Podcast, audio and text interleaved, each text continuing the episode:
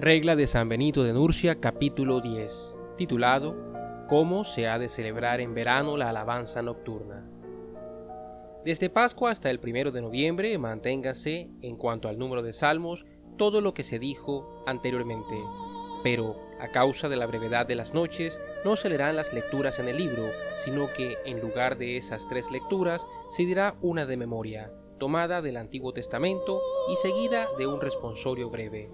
Todo lo demás cúmplase como se dijo, es decir, que nunca se digan en las vigilias menos de 12 salmos, sin contar en este número el Salmo tercero y el Salmo 94.